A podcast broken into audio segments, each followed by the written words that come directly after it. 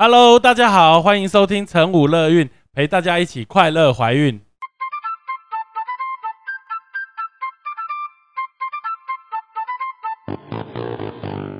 我们与来宾什么都聊，聊怀孕有的没的大小事，聊你的心情开心不开心。而聊这些最重要的是要让你知道，怀孕的你其实并不孤单，有成武乐运陪着你一起过哦。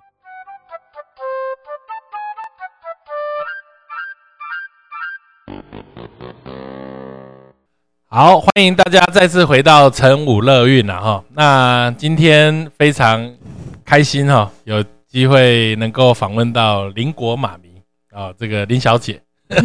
Hello，对，她也是算是我多年来的网友跟朋友哈。这个部分，那今天邻国妈咪要跟我们分享的是一个，呃，分享的是一个，我觉得是一件很悲伤，但是又很开心，这是非常非常难得的。的这样子的一个经历，然后他会愿意来接受我们的访问，实在是我们的福气了哈。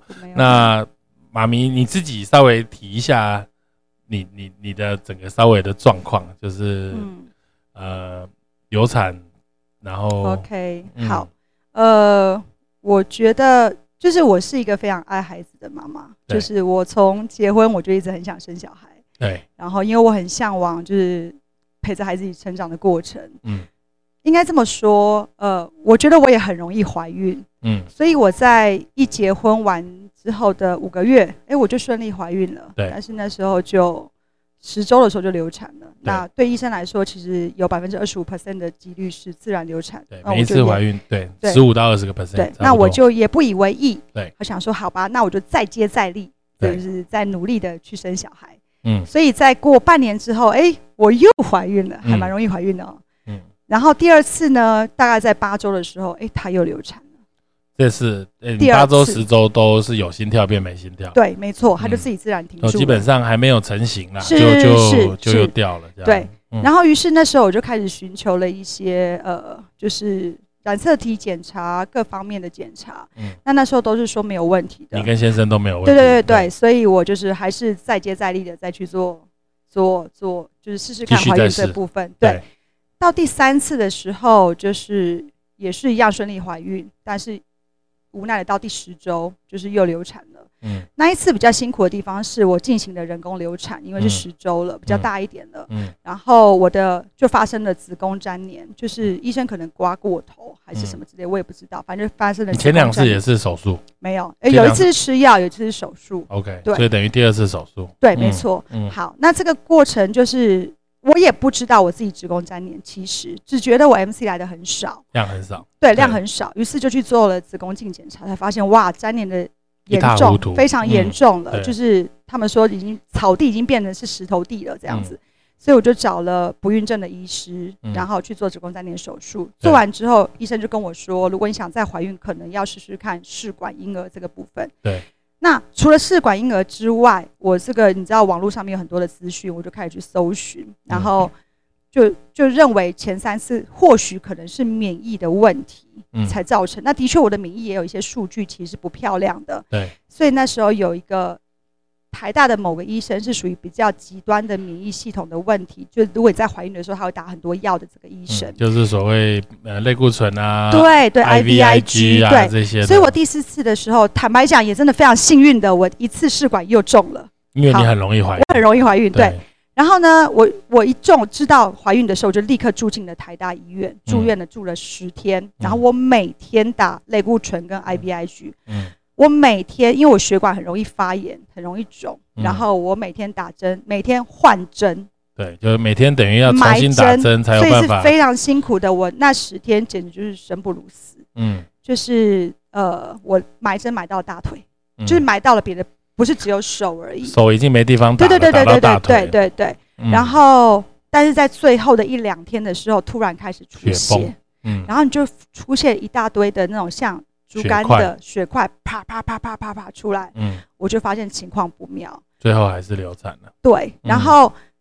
那一次我真的有感受到，就是自己好像快死掉的那种感觉，身体是不是我自己的，很痛苦。因为一直出血，一直流产，然后再加上心理的煎熬。对对对对对，然后然后再加上那时候我有，因为医生叫我卧床不要动，因为他觉得在出血了，所以我连大小便都是我先生跟我妈妈服务我，我觉得那时候很痛苦，嗯，就觉得很不是我自己，嗯。然后出院确定流产了嘛，然后出院之后，我又为了想要戒掉类固醇，嗯。我就自己很极端的直接不吃类固醇，因为你用因为你用时候用打的都很强的，对对对对对对，非常强，而且是打到就是我是针一打下去，我就万只蚂蚁在我血管上面咬，痛到就是没有办法。基本上你身体的免疫系统已经乱掉。对对对，然后最后就是因为那个那个过程就是太痛苦了，太痛苦，然后又戒掉类固醇的那个反反复复。我的家人，包括我爸妈还有我先生，都跟我说：“拜托你不要再怀孕，就不要再就是不要再生了。”这样子四次来来回回两三年。对对对对，两年两年左右。那在那个过程当中，就是在那一次有出现放弃的念头，就是说好吧，那就是老天给我这样子的。就是挑战，那我就先先休息一下。那时候就没有想这些事情，暂时没有想要再生了。就是经过四次的怀孕，又做过试管，又流产，又 IVIG 打到整个人快崩溃。是，嗯，对。然后后来是因为为什么又要再找到代孕？是因为呃，那我记得那时候历经又再过了两年，两年还三年，嗯，都没有再去想这件事情。然后是因为家人有人生病，那你有刻意避孕吗？那时候因为你这么容易怀孕，有。有，OK，就是避开，嗯，就是排卵期之类的，有算一下，对。那后来是因为家人生病，然后再加上我我我自己的家人这边一直没有孙，我爸妈一直没有孙子，然后呃，就一直很想，我就燃起了很想要有孩子的这个念头。其实你一直都很喜欢孩子，对对对对，我非常喜欢跟孩子相处，嗯，所以后来就是我。就决定了，在家人两边家人的，就是爸爸妈妈、公公婆婆的支持之下，嗯，就是他们只要求一件事情，可以不要再用你的身体，嗯，那我们其他都愿意尝试。OK，所以是你自己想要生，而不是被逼的去做。没有，我觉得不会有逼这件事情，因为我家人其实是很支持我做任何事情。OK，对，OK，所以嗯，就踏上代理孕母这一块，对，没错，这个我觉得这也是我们今天一个很重要的主题啊。代孕这一块，我先跟大家说明一下，就是代孕这件事情，代理孕母这件事情，在台湾目前是不合法的。也就是说，台湾如果一个女人她想要生孩子，却没有办法用她自己身体，或者是她自己本身没有子宫，子宫有受伤的这样子的状况下，她是没有办法借由正规的道路来怀孕。那其实，在代孕这件事情来说，在许多的国家，那当然以我们来说，大概美国是最最最常见的地方。在美国有许多州，四十几个州以上，它是接受代理孕母这样子的状况。那它也是需要接受评估。等一下我也可以请林国妈咪跟大家分享。要经过评估，比如说自己本身没有子宫，子宫受伤，或者是因为有一些免疫方面的疾病，她没有办法经由自己的身体顺利怀孕的同时，可以借由医师的评估，然后借由一些心理师，还有一些评估者各式各样的问卷了解之后，可以进行代理孕母这一项的工作。那这一块的部分，我想对于台湾许多的听众来说都非常的陌生。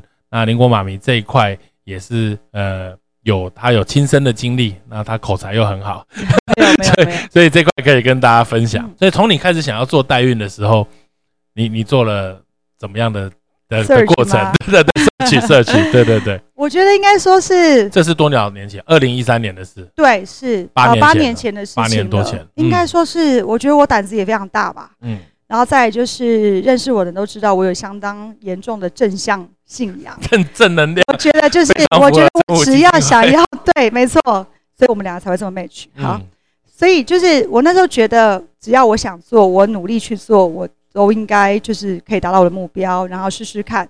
所以我其实非常大胆的，我是在网络上面搜寻的，直接上网就这么简单哦，没有，对，就找起来。嗯，然后其实那时候。有很多国家，坦白讲，嗯，有泰国，也有俄罗斯，也有美国。嗯，那我最后为什么选择俄罗斯的？还有印尼，其实，嗯，那我后来为什么会选择美国的原因，最主要是因为就是他出生第一个当然就是美国籍，第二个就是。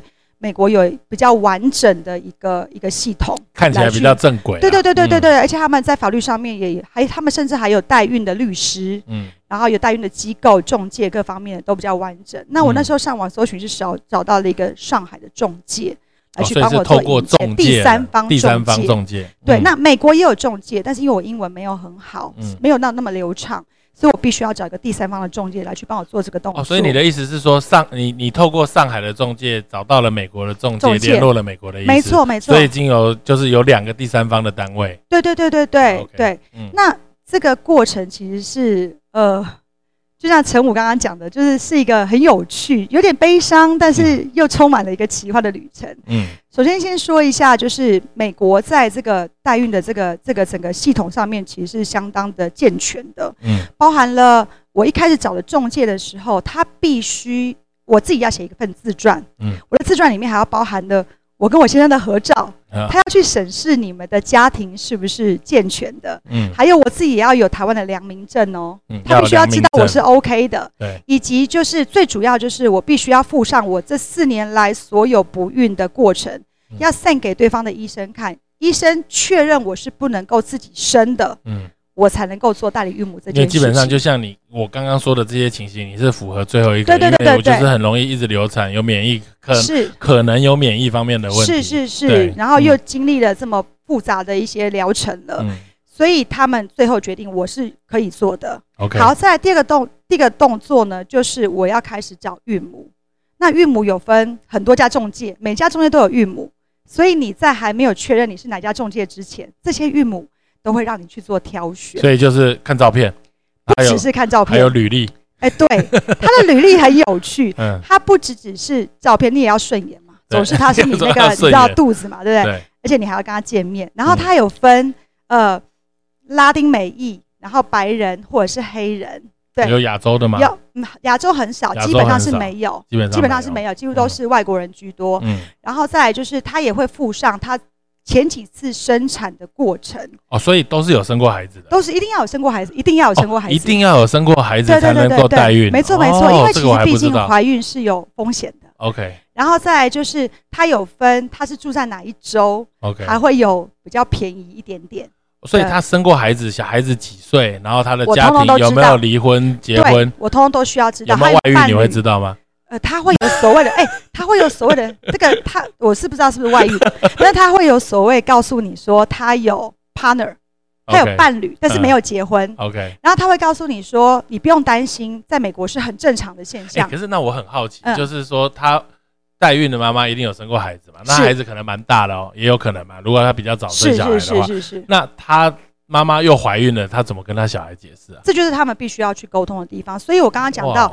这个孕母她也必须要心理层面上面是非常健全的，对，所以他们这些孕母当初在去做应征的时候，他们要通过心理咨商，嗯，所以还有一个重点，他们不能够是低收入户，对，所以我们一直以为说，哎，这个代理孕母她会为了钱这件事情没有。来做这件事情，她可以得到一个丰厚的报酬，其实事实上是没有，其实你说这这一笔这一笔钱最大的，它会分成三段三个。配的部分，一个叫做中介费，一个叫做律师费，一个叫做代母费用。嗯，所以代母的费用并没有最高，也并没有比较高。OK，所以它其实是在一个合理的范围，是给给他们这个给付的。嗯，OK，那所以它不能够是低收入，它不能够因为这笔钱，就是因为想赚钱而去做这件事。当然不外乎，当然是也是可以拿到一笔钱的，他们也可以用他们的身体去帮助我们。对，所以他必须要心存一个帮助人的善念。对，因为这个才能让你的孩子在。一个正面的环境下成长，在肚子里面嘛，对对对，所以这个当东西他们非常在意。嗯，好，然后再来就是他之前假设他生了三次，他三次是用什么方式生，我们也都要知道。自然产或孩子是几公克？嗯，在哪一家医院生，或者是有什么产后有什么状况，我们通通都要知道。OK，因为这有关系到他们的安危的部分。所以你看照片的时候，旁边就带有这些的，他们会有履历给我挑。对。好，那我挑完之后，我确定我要他了，我 send 给他我的履历，哎，他可以拒绝我哦，他也会检视我这个人，我这个人 O 不 OK，我面不面善。所以你刚刚挑这些东西是在台湾用，等于这类似看网络上的资料来选，然后你跟这个中介或者是所谓你的医师说你要找这个中介，中介，中介，然后这个中介去通知了这个对方，没错，然后他也看了你的履历，然后最后给你不要，我不要。我不要帮你，我第一次就被打枪。哦，第一次被打枪，可能我不够有钱，真的没有开玩笑。对，OK OK。对他，而且我第一次找的其实是呃，就是那个她还是曾经有代孕过经验的妈妈，他已经代孕过，对对，他已经代孕过，因为他们只要有代孕过，他们的价码会再高一点点，但对我们来说是另外一个保障，嗯，会觉得他比较有经验了，而且至少心理层面上，他一定是成功才有可能第二次。是啊，是是是是是，对。那他第一次我就被打枪，那第二次后来就成功的 match 到了一个我觉得还不错的孕母，是白人，是白人，哎，没有拉丁美裔，拉丁美裔，对，只是他长得比较白。那他会他会有有他的年龄嘛？有没有有没有限制？他一定要几岁以下？基本上你也会去挑，对。我有看过四十一岁的，就是我这个年纪 哈，就是，但是你不会去挑到那个年纪，对基本上你都会，但它会比较便宜一点，然后比较容易，现实啊，对，是真的。我们基本上都会希望是在三十五岁以下，因为其实有关系到那个，呃，就是一些检查的部分。其实没有差，因为是你，因为是我的卵子，对，只是只是这个高龄产妇相对来说风险就会稍微高一些，对对对，所以我后来就是。我我我们就是会找一些条件嘛，他也会告诉你，呃，他平常的休闲是什么，嗯，他也会有自传哦，嗯，他会告诉你他喜欢做什么东西，然后有人真的直接上面写他喜欢 party，嗯，然后对方就永远找不到代孕的工作，但是对方的中介有告诉我说，其实你必须要去承受一件事情，就是美国他们其实还蛮常有 party 这件事情，嗯，然后你必须要去知道他们的信仰各方面的活动，如果你能接受你就选，不能接受就算了。可是你跟他之间全部都是这些书面的的的的前阶段，前阶段我们会有 Skype 的那个面面对面，所以你会跟你的代孕的呃这个孕母代孕的孕母嘛，对对，先先有一个 Skype 的对对对视讯，那我先生也要到，OK，就是我们彼此都要看顺眼，嗯，然后聊聊天，但是我们会有翻译，因为他很担心，就是我们在沟通上面有一些问题，对对对对对。所以会有翻译，那他会先让我们用基本的英文交谈。如果他发现你可以交谈，他们就不会插，不会帮我们翻译。对，所以那时候我们就觉得，哎，这个还不错，我们就是跟他 match 上了。嗯，然后再来就是我们后来就是呃，最后我们就是去。因为我工作的关系，我没有办法待在美国太久。对，前面的流程作业都已经完成，签约啊、签名都已经完成。那我想问一下，前面这些前置作业，从你开始找到中介开始，然后找到这个中介开始，到你找离找完确定代理孕母是谁，然后准备开始做这个嗯疗程排卵刺激疗程的这个过程中，你前面这段时间花了多久？大概四到六个月。哦，那其实也蛮快的呢。算快，因为对啊，其实我觉得还蛮快的。我算幸运，其实我算就是我我一直觉得冥冥之中有人帮助、忙帮忙，但是就他们所说，六个月是基本。对啊，因为还要找，还要退什么之类的，然后还要签约。然后签约就是来来往往，来来往往的，因为这都是一些法律文件嘛，你要找律师什么这些东西的。然后，而且我这边也要有心理咨商，就是心理师也要确认我跟我先生的心理层面是正常的。对，跟跟美国的那个心理咨商对对对对对对，全部通通都要，然后他才会放你过。确认好了之后，然后才开始做。八年前是这个样子，才开始做取卵的动作。嗯，所以我那时候因为工作的关系，我没有办法直接过去太。太久，所以我在台湾找了我台湾的医生，帮我跟对方的医生做联系，然后知道要打什么样的排卵药，嗯，然后我连上飞机都打药，嗯，然后到那边去做，直接准备做取卵的动作，然后取完卵之后就是呃，就是准备飞回来。所以取完卵之后，然后那时候还有做 PGS 嘛，确定它是是是，确定它这个卵的染色体是 OK 的，是是是，然后再放到代孕的孕母上。这中间你们就是就那一次有机会先见面。对我们那一次有见过一次面，就是他也有把他的整个家庭带出来，OK，就是他的小朋友都有带出来跟我们一起玩，也让我们知道他其实是一个正常的家庭。天哪，这感觉好奇怪哦！他的小朋友一起参与妈妈帮别人怀孕的过程，但是因为他我刚好我刚刚好碰触到这一这一组的是他们孩子很小，他那时候才三五岁，所以还有点搞不清楚状况。我自己觉得，对，那这个也是他们必须要去，他们自己本身就要内部建设的很好。对啊，就是心理心理层面建设的很好。不过换句话来说，因为其实就我所知，美国的一部分家庭当然比台湾要 popular 非常多，就是他们孩子里面有一些还是领养来的。哦，有。比如说他小孩，他有四个小孩，可能两个或三个是自己生，他包含另外一个是领养。所以领养这个动作，并不是说我生不出来我才去领养，有时候是哎我生得出来，但是因为我很爱孩子，我啊来不及自己一直在生了，我甚至就是帮忙。世界上还有很多。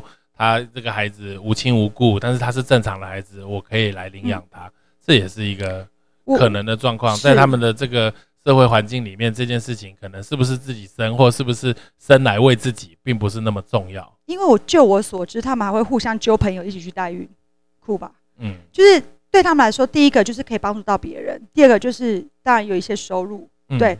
而且我接触到的这些孕母，有些都是还是有工作的，嗯，所以他们对他们而言，其实是可以并行的。嗯，好像似乎在他们这个环境里面，这个工作对他们来说是。哎，那我想问一个问题，你你你知不知道他怎么称呼他肚子里这个孩子？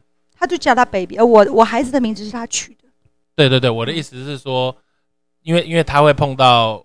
他的朋友嘛，怎么样？所以他就很清楚跟人家说，他这一次的怀孕是一个代孕的过程。是是，他们会直接讲，所以就叫他 baby。而且他们，我们甚至会询问他，你的长官就是如果他有在工作，你的公司知道你要做这件事情吗？嗯，可不可以支持你？嗯，如果他说没办法，他会他们会诚实的告诉，因为律师在旁边，对，他们会诚实的告诉我们，他的公司的人都支持着他，他的工作会有什么样的风险性，我都必须要评估进去，我才能够确定要不要选他。对，哇，这是一个很完整的评估啊！所以，我我我其实很幸运的是，我这个孕母其实是非常 nice 的孕母。嗯，有一好没两好，她其实在优胜美地的山下，所以是一个非常乡下的地方。乡下的，啊几岁人？她那时候也三十四岁，那时候跟我年纪差不多，年纪差不多。然后再加上她非常爱孩子，她的职业是幼稚园老师哦，所以她后来有离职。嗯，所以她其实非常爱孩子，所以再加上她在乡下。嗯，所以他无忧无虑。我自己认为，我孩子出生到现在是好带的。OK，对，就是说他，我觉得他的个性各方面是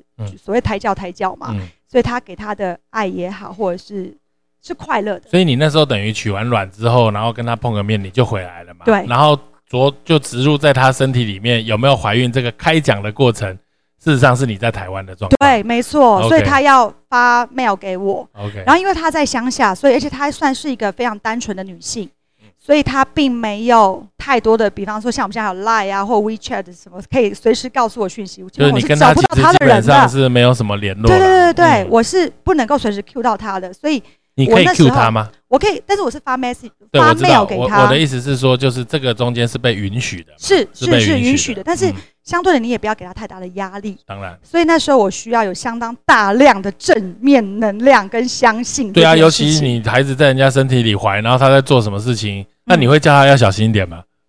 是没有，叫他少一点运动，非常慢一点。我真的是非常相信他。OK，对。然后每一次他要去产检的时候，变公婆你。对，有一点对，是没有的，所以我就是忍耐，嗯，变成这样的人。哦，就不要变成这样了。对对对，然后，所以我觉得这个过程就是互相信任。我既然选择了他，我就要去相信他。你在这整个怀孕三四十周的过程中，你有去美国看过他吗？有，有看过一次。哦，你还特别去看他？对，高层次超音波。其实是看你的孩子啊。呃，是啦，但是问题是也要给他很多的支持，所以我带了一大堆礼物过去。对，包含他的孩子的礼物我都买好了，就是总总是。对他好，他就对我的孩子好的概念。对对对，对，这有趣有趣，然后就是去看看他，也给他一些支持。嗯嗯，就还蛮有趣的。那那个，那接下来就是应该就是等生了嘛？对，最后那我的这个孕母很特别的地方，它叫做急产妇。嗯，所以急产妇是她前三胎都是准，就是预产期的要生的时候差不多左右。嗯，然后她只要说她要生，她就是十分钟之内就会生完。她前三胎都是这样子，所以。那时候有有在某一天，突然我的中介打电话给我说，完蛋了，他开一指了，开一指。我想说完蛋了怎么办？开一指我在台湾，而且他是提前开一指。三十五到底发生了什么事情？所以我就立刻跟家人买了机票，赶快飞过去。嗯，结果没料到，他开完那一指就不再开了。然后因为那时候也还没有到周数，所以医生也觉得还可以 hold 着，所以就没有开。嗯。我就等了三个礼拜，在那个乡下，优胜美地，对，很美啊，漂亮啊。但是问题是，他在乡下，我没有任何的娱乐啊，我就是把韩剧、陆剧、日剧、什么剧、美剧、台剧全部都看完了。但基本上，虽然你在美国，但是你跟他也没什么联络。有啦，我我还是有三不五时煮饭过去给他吃一下，煮饭过去给他吃，他不一定吃煮台湾的料理啊。对对对，一直叫他去走路、去跑、去走走楼梯，就是希望他早点生嘛，对不对？住在美国，每一天都是钱。是，然后再加上又是人生地不熟的，然后那时候只有你去吗？你现在还有我家人，对家人，对家人陪我去，我现在还没有过去。对，然后呃，最后我们决定是催生，因为他有一点点好像是高血压比较高一点点的，所以医生觉得状况不是那么稳定了，所以我们就决定就是催生。OK，那我要我要分享的是这个很有趣，很对我人生来说一个很奇妙的一个过程。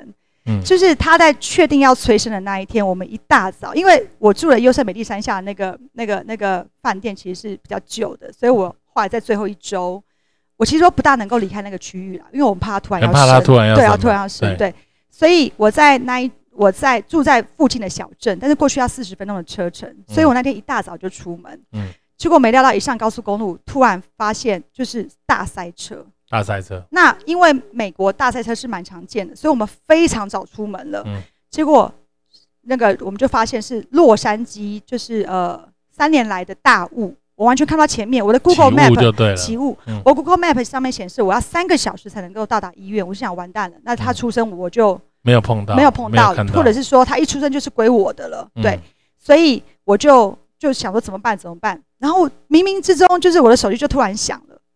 但是那是我第一次，Google Map 显示有一条很快的路径，你要不要选择？嗯，我就看它上面写四十分钟就抵达了。就等于主要大路都在塞车了，对对对，有一条那种乡间小道可以去，就对。我就按了它，但是那是我第一次遇到我 Google Map 显示，我我知道之后才知道有这个东西，嗯，但是我那是第一次，嗯，于是我就跟着就路走，嗯，然后就到乡间小路，嗯，旁边就是。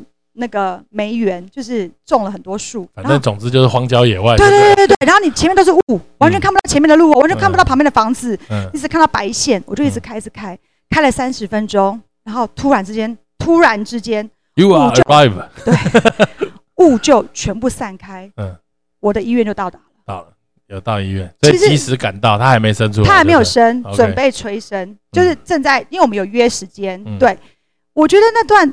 对我来说，我还在印，就是我还在我的脑袋里面，就是一直一直挥之不去。那实在太神奇了，而且我就觉得我怎么那么勇敢的就相信他了？嗯，我还不知道我开到哪里去，而且是只有我跟我的家人两个人，然后不知道怎么到，怎么怎么怎么抵达。嗯，好，然后我们进到医院之后，我不得不说美国人真的蛮厉害的，我都觉得我们台湾人很幸福，就是坐月子这件事情，还有生产这件事情，有你们核心实在太太你知道太开心了。他们是没有，他们那时候是没有打无痛分娩，嗯，所以他那时候是。有痛的，嗯，然后因为他前三次都是十分钟就生，所以对他来说，他觉得生产没什么，没料到我这个这么难生，嗯，他就开始跟他先生说，我需要大量的吃冰块来去止痛，嗯，他真的是大块大块冰块咬，哎，嗯，我觉得吃冰块吃冰块止痛，对对对对，然后最后就生出来了，嗯，生出来之后其实很感人，我其实当场就哭了。嗯，然后因为你有参与整个生产过程，对对对，就在旁边嘛，我就在旁边陪着他分娩，对对对对对，就好像你在生你自己的孩子，push 对，然后脐带也是我剪的，嗯，对，然后孩子第一时间也是我报道的。其实这个我我我就我了解，就是说这个代孕的过程，在生产完的那一刹那，是不是这个妈妈就再也没跟这个孩子有做任何的接触？其实还算是一个蛮残忍的事情。应该这么说。我觉得，我觉得美国是非常完善的一个体系，他们并并并不并没有不让你见面，嗯，那应该说是这个孕母她有存在着另外一个情感的割舍，嗯，所以我的那个孕母做了一件事情，就是她当下看了他一眼之后，我们就是放到那个婴儿推车上处理台上了，对，然后他就跟他说拜拜。坦白讲，他还真的后来就没有再看他了，对。然后，但是我们这个整个觉得有点想哭。整个整个体系里面，就是心理咨商师是一直允许我们是还可以再一直联络的。嗯，他们甚至支持我们，他们觉得这是一件很对的事情。为什么不能让孩子知道？为什么不能有联系？因为他其实是在帮助你。对对对对对对，所以他做了一件很伟大的事。所以我其实这几年，我每一年都有寄照片给孕母，嗯，告诉他谢谢你，就是因为有你才让我有这个孩子。就是可以陪伴我一起，我可以陪伴他一起成长，但是他其实后来没有再跟我说联系，就都没有，就是你就是信都是去了都没有，对对，没有回，没有回，对。那那个也是一个很，就在那个医院的过程也是蛮奇妙的，就是就是我带了嘛，对，基本上就是你断了脐，然后孩子抱在你身上，他看了一眼，然后他们分开之后。这孩子就全部归你了。对，因为美国的法律是这个样子，他就是在他生产之前，我们已经全部做完法院公证了。这个孩子出生就是我的，出生证明上面就写着所有全部都是我的名字。然后然后包含了这一家医院，原本就知道她是代孕妈妈，原本就知道我是真正的妈妈，所以他们所有的手环各方面的全部都是一出生就是系上我的名字，上面就是我的名字了，对，没有任何他的资料，嗯，对，所以就是说我的出生证明也全部都拿到是我的名字，也不会上面有任何的代孕的这个名词，嗯，也就是说这件事情你完全不讲，不会有人知道，对，没错，没错，嗯，这个我觉得真的要有很强大的心理素质跟。跟做这件事情之前的智商，对，因为这个后续会碰到很多的是亲情的问题、心理的问题，所以我觉得某些程度上面来说，代孕的孕母本身要非常的强大，嗯，对啊，就是他们的心理层面是要非常稳定的，嗯，而且他的家人也要支持他的哦，对，因为就是这有连带关系到他这十周在这个十个月其实是相当辛苦的，嗯，他可能是为了我们的孩子要吃药啊各方面的，嗯，对，所以我其实是蛮心感谢他的。在在在这十个月当中，就是你刚刚有提到，就是说你是比较亲密的家人才知道你是用代孕的方法。所以那这当中，你也是跟你的好朋友宣布你怀孕了，也没有特别去宣布怀孕。但是如果有遇到家里重大的节庆，需要整个家族或者是对，所以你有就会绑肚子，然后对，因为你也知道台湾的，你知道台湾的长辈嘛，嗯，总是虽然我觉得我的家人都觉得这是一个。没有不能告诉别人的事情啊，但是难免在大家族长大，还是会被人家指指点点，或者是各方面的事情。嗯，所以我那时候就是去买了两个肚子，一个叫做四个月，一个叫做七个月，合在一起就是要临盆。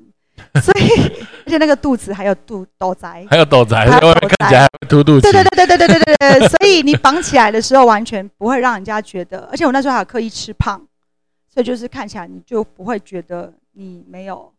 所以，所以在 在在当时怀孕的那个时间点，其实我我觉得这样听起来你是在乎人家的看法一定会啊，就是最主要是在乎，最主我我工作没有绑，我工作没有绑，就只有在那个亲朋好友、亲朋就是亲戚面前而已。对，那基本上大家都知道我这些经历的，基本上都是支持我啦。嗯，对，支持我，所以也是一个很奇妙的过程啊，绑肚子这件事情。对啊，因为我我就会想到最最近。连续两个社会案件，第一个是网妖，嗯，然后就是我想这个一定有很多的讨论，我不再提这个东西。但某些程度上面来说，他是变性人，所以他他是身体是男人，但是他现在的外表是女生。那他如果有他的一个对象，比如说他有结婚，那或者不一定结婚，他想要有一个他的孩子的时候，其实我我觉得他用的手段可能大家并不是这么认同。但是如果他真的是代孕，然后也请了一个像你这样子，请了一个女人来帮忙怀孕。那这整个过程中，她其实跟人家宣布她怀孕的这件事情，我觉得其实没有错的。嗯，因为她必须，这这就是她的过程，因为她没有办法怀孕，所以她一定是找到代孕，然后来做了怀孕的这样子的动作，然后然后呃最后顺利生小孩。这个过程，我觉得她宣布她怀孕其实是没有错的。就我我觉得以这个层面来说，再加上这两天哦陈振川，嗯，哦他也是。一样，他跟他的 partner，嗯，然后也也顺利的生下了孩子，那绝对也是透过代孕的过程，所以我觉得这件事情某些程度上面，以我们现在正常，呃，不是所谓正常，就是一男配一女生小孩这件事情，在于男男或女女的配偶伴侣关系上面来说，他是做不到的，所以他如果要怀孕，要这件事情被社会大众接纳的时候。他就应该要把它清楚的讲出来。是啊，对啊，所以我觉得跟你的状况其实会有一点点像，但是因为你还是一个身体是女人，然后大家觉得你可以怀孕，所以在某些程度上，你反而要 pretend 你怀孕这件事情，而不希望人家指指点点。嗯，其实比真正没有办法怀孕的人更辛苦。但这是过程。对啊，这个是过程。好啊，那这后来就生完了之后，就就回来。台湾等于办完护照之后十十几天就回来台湾，是是是。再回来台湾之后，才又是故事的另一个故事的开始。对啊，我觉得老天对我真的实在是很看得起我，给我非常多的挑战。就是我一回来台湾之后，就是在两个月之内，我们就发现了孩子有先天性心脏病。天哪！对，然后为什么会发现呢？就是发现，就是孩子好像喝奶的时候。一直喷奶，但是对一般家长来讲，啊，喷奶不就是溢奶吗？嗯，所以大家都觉得，嗯，可能只是孩子难带吧。然后我就开始疯狂的换奶粉也好，或各方面的都不见改善，而且那一阵子简直是心力交瘁，完全就是孩子都不睡觉，然后就一直疯狂吐奶，喝了就吐，也没有长大，对不对？也没有都没有增加，都没有。他出生体重是两千六，两千六，嗯。然后呢，我们就觉得情况不大对，但是呃，就是就是我们后来就去加医科，就是我们家附近的一个诊所，就是小儿科。结果我觉得老天真的也对我很好，就是有贵人相助。就是呃，那个加医科的医生一看到就说这个孩子有严重的心脏病。其实我们我们之前面就已经给很多家医生看过了，医生都说好像就吐奶就吐奶就吐奶就吐奶就吐奶。但是那时候可能是比较严重，他已经发憨了，所以我们就立刻转诊到台大医院、台大儿童医院。嗯，那一照心脏超音波的时候，嗯，我就听到那个检验师，嗯，跟。就打了电话给我的主治医生，说：“学长，你现在立刻下来，这个孩子有严重的心脏病。”就立刻下来一看，就立刻告诉我，今天立刻住院。嗯，然后我就说：“怎么了吗？”他说：“你到诊间来，我来告诉你。”嗯，我就到诊间去，然后他就告诉我：“你们就是一个非常非常罕见的，就是右肺动脉错位。”他就问我说。我就说，我就我就有点怨，我就说，那为什么前面的医生都没有检查出来，甚至是产检都没有检查出来呢？他就跟我说，它是非常罕见的，而且其实是全台湾大概一年只会出现五例左右的，那当然很难发现这件事情。那我觉得很感谢上天，就是让这个医生帮我发现了这个检验师。那台大儿医也真的很厉害。然后我就跟医生讲了这个孩子的来历，然后就跟他讲代孕了。对，因为我已经泪崩了，我是哭到。在诊间需要护士来搀扶，然后我我的家人，我的先生也是，也他们没有崩溃，是我崩溃，然后我就哭到就是停不下来。要我我也对，然后我就是一直就我有点怒吼，就说为什么老天还要给我这么大的？我已经这么坚强了，为什么还要给我这么大的挑战？嗯，但是我只告诉我那天哭完之后，只告诉我一件事，我只哭这一次，我。再也不在孩子面前，或再也不因为这件事情而哭了。我先生也抱着我说：“对，因为我们要给孩子，我没办法给他一个很健康的身体，但是我可以给他是一个很正面的态度跟能量。”所以，我呃开刀当天，我就是一直非常秉持着没事一定会好这件事情。那我们该做的努力都有做。那我也很感，我非常感谢台大儿医的心脏团队，就是他们对他非常的好，还有包含护理团队，嗯，各方面的，尤其是开完刀之后，眼两个眼睛还是咕噜咕噜的转，然后告诉着所有的人说：“爸爸妈妈，你看我还是这么的健康。”对，那到他现在七岁多了，说真的，就是，呃，就是我觉得他就是怎么说呢，就是。我们把他当做正常孩子在养，正常孩子在看，然后其实还是要再继续开刀，还是要还要还要再开刀，因为里面放的是人工血管，OK，所以还要再换。但是因为我们一直不断的给他运动，以及适当的就是让他的心肺功能其实是健全的一个方式，嗯，所以看不出来他是心脏病痛，嗯，对他接下来的挑战还会很多，包含了还要再开刀，嗯。然后还要再面临到长大，他的那个对对对对，血管是没有办法长大的，所以还要再换。但是医生觉得他现在都还蛮 OK 的，希望可以延长他开刀的时间。那他要一直吃抗凝血剂喽？我们其实是最近没有在，一直都没有在吃，嗯，因为他其实状况都还不错，就阿司匹林，嗯，对，小时候都一直有吃，然后到现在我们就是一年看两次的回诊，这样一直有在追踪，嗯，然后一直状况都还蛮好的，嗯，对，然后而且就是。就是我，就是很多人都会问我，那第一个就是你什么时候要让他知道他是代孕妈妈生的？所以，我我觉得啊，对，这个也是一个问题。对对对。可是我我实在，因为他是你的精，你的卵子配你先生的精子，有没有让他知道？好像没有很大的差别。是是，就跟就跟就跟我，嗯，好，你先说，我等下再分享一下我的想法。我懂你的想法，就是。但是因为这有另外一个层面，就是其实我孩子一直很想要有手足，他一直觉得为什么他的同学朋友都有兄弟姐妹，他好想要有一个弟弟陪他一起玩。嗯，那这也是延续到我为什么会跟那个 林思荣医师会这么熟的原因，是因为我后续还有流产过很多次。他后面林国马明后面又流产七次。嗯，就是我 我其实很想，我其实非常非常想要再有孩子，所以我想说啊，既然我已经有一个了，那我就试试看我自己可不可以再第二个吧，就也不要花钱，我就试试看。所以我也算蛮容易怀孕的体质，所以呃，我就只要怀孕，我就开始找林松医生，嗯，或者找我的不孕的医生，然后就打黄体素也好，或者是追踪，嗯，但是最后都。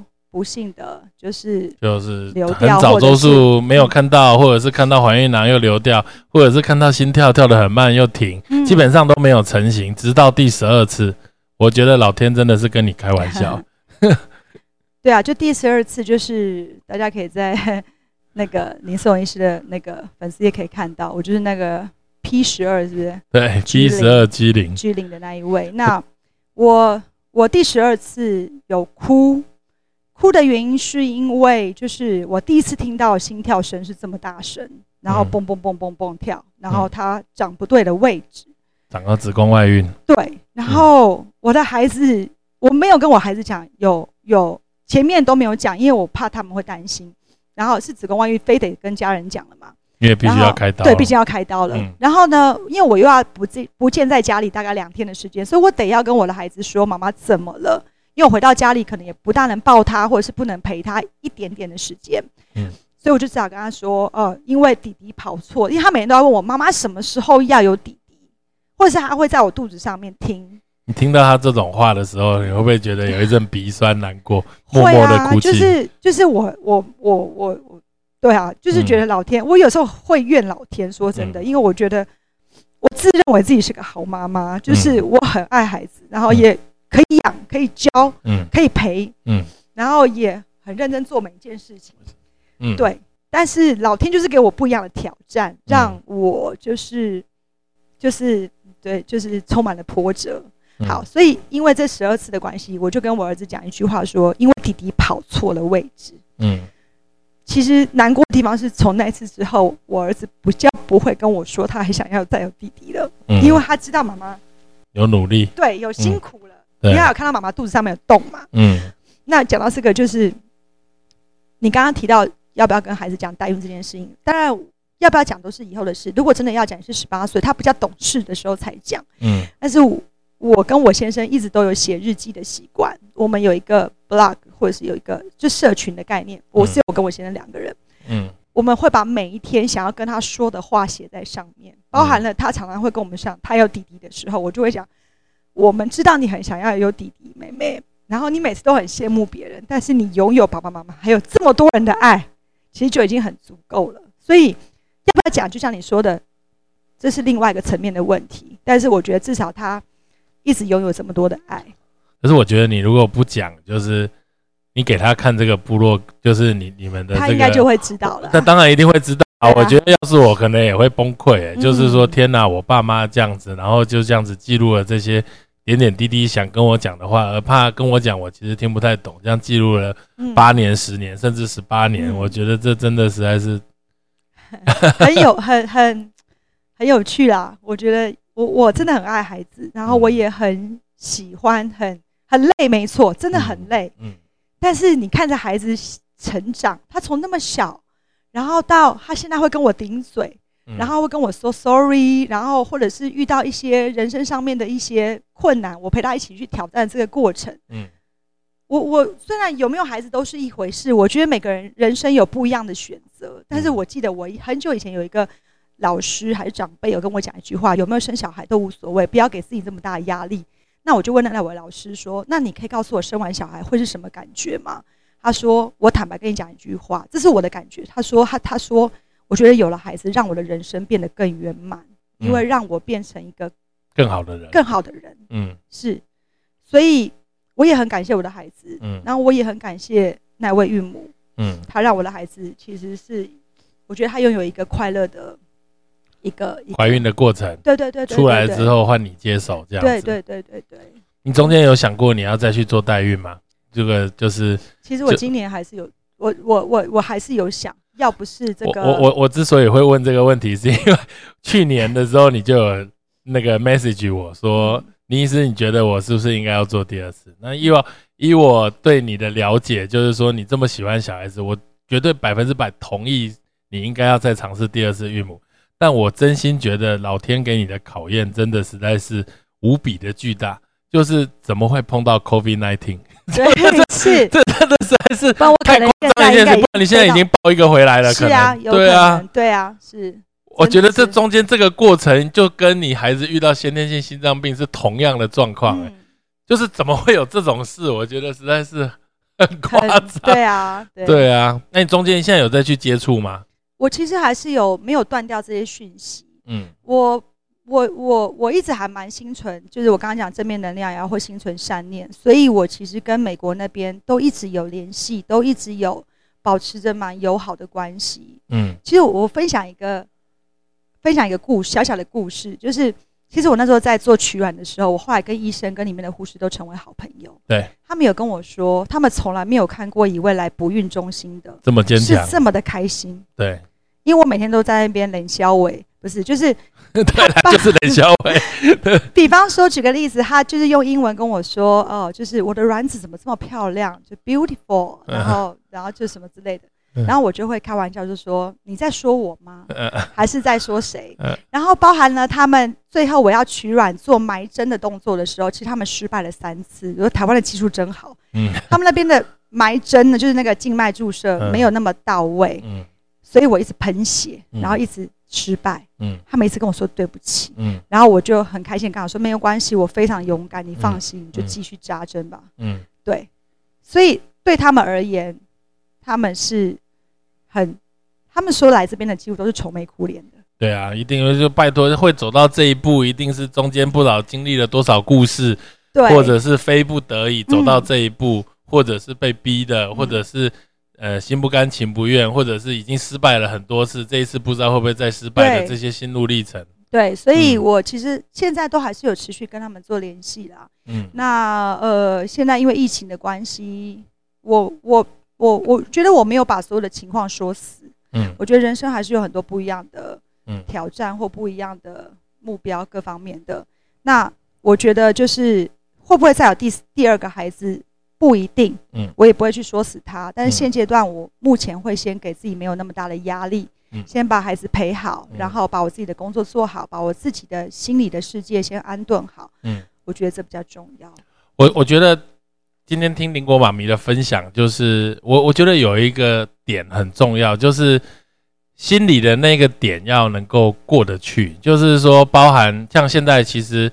我们做这一集最主要的目的就是很多妈妈咪她们想要怀孕，但是跟先生没有办法成功，但是他们却始终不愿意接受不孕症的完整的检查跟治疗，因为他就就觉得自己没病，这个点跨不过，或者是说呃自己会容易流产啊，然后会怎么样，就因为台湾的法律不行，或者是大家就觉得啊好像就是我的问题或者怎么样，但其实事实上可以考虑代理孕母这件事情，然后或者是。呃，同性婚姻的时候，又一定要靠这样子的方式才有办法进行。那甚至我觉得领养这件事情，可能也是一个可以考虑的方法。因为很多人就是说啊，领养的孩子你会不会呃不珍惜？会不会就是始终觉得这是别人的孩子？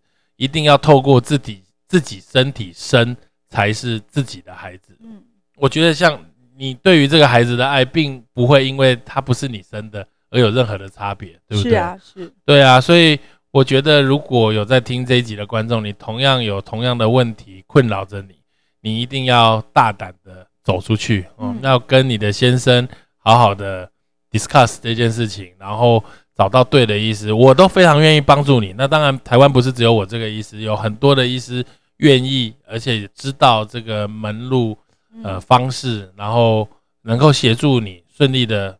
呃，生下一个孩子，或者是代孕一个孩子，或者是领养一个孩子，我觉得这个这一步一定要跨出去，不要自己把自己关起来。对啊，局限住了。你有考虑领养孩子吗？这又是题外话了。我目前没有考虑，没有，因为其实台湾的领养的条件各方面的程序其实蛮多的。对，说真的，所以我其实也没有还没有去 research 这一块。对。对，嗯，但是我目前还是会先以自己的为主。对，因为因为其实你你没有不会怀孕嘛，这个东西对，所以这个东西每个人有每个人不一样的考量。你觉得这整个过程中，如果让你再来一次，因为你还是有考虑嘛。嗯，再来一次的话，你觉得你第二次会跟第一次有什么不同，或者心态上面有没有更可以更轻松一点，或者是省略很多步骤？我觉得当然就是步骤一定是比较，但是因为事隔有点多年了，我就是还是要需要去回忆一下这个过程。嗯，但是我觉得我的心态会放的比较松一点的，因为毕竟还是已经有一个孩子了，对，就不会有那种非有不可的那种感觉。嗯，所以就像我刚刚说的，会变得压力比较没有那么大，可有可无这个部分。对，所以我才会变成是后面才会是连续流产，就是我就想说自己试试看。嗯，那有就。其实说老实话，到目前为止，我也不知道你什么原因呢。我现在还是不知道。对啊，就不知道。就是你说免疫，我相信应该是免疫的问题，但是这个免疫的问题，并不是我们现代医学可以验得出来。有一个医生有提到，是我跟我先生的不知道哪一个什么抗原抗体什么的。猜测了。对，就是有很多的不同的说法。对对。总之就是像你这样子的情形的人，没有很少见。我必须说老实话，对，就是。绝对存在这个社会上，而且他反反复复，而且自己还在内心挣扎的人非常非常的多。对，是是，对啊，对啊，所以比我辛苦的父母，就比我辛苦想要得到孩子的人还很多。可是我觉得你的人生已经非常的 戏剧化，而你还可以保持正能量，有没有？而且你真的是非常非常小孩子，包含你现在的工作，对，你将来要做的事情都是跟孩子有关系。对啊，是是是。啊，今天真的非常感谢林国妈咪来接受我们的访问。那因为刚刚也有提到，他某些的状况，包含他的亲戚，其实并不是知道这些的情形，所以他非常的勇敢，而且愿意来跟我们分享。我真心非常非常的感谢。那呃，我们的一些呃这个预告或者是怎么不呃其他的部分，我们会用马赛克的方式，OK，谢谢你，谢谢啊，好，谢谢，谢谢，谢谢，谢谢。